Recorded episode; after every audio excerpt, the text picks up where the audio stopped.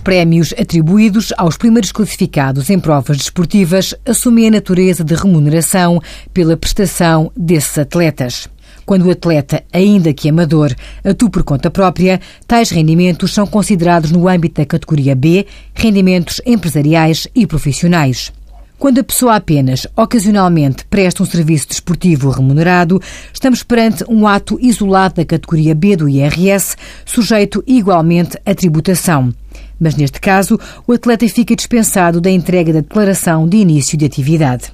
Tratando-se de um prémio monetário obtido pela prestação numa prova desportiva, há sempre obrigação de emitir a adequada fatura, podendo esta a forma de recibo verde eletrónico ou ainda de fatura-recibo de ato isolado.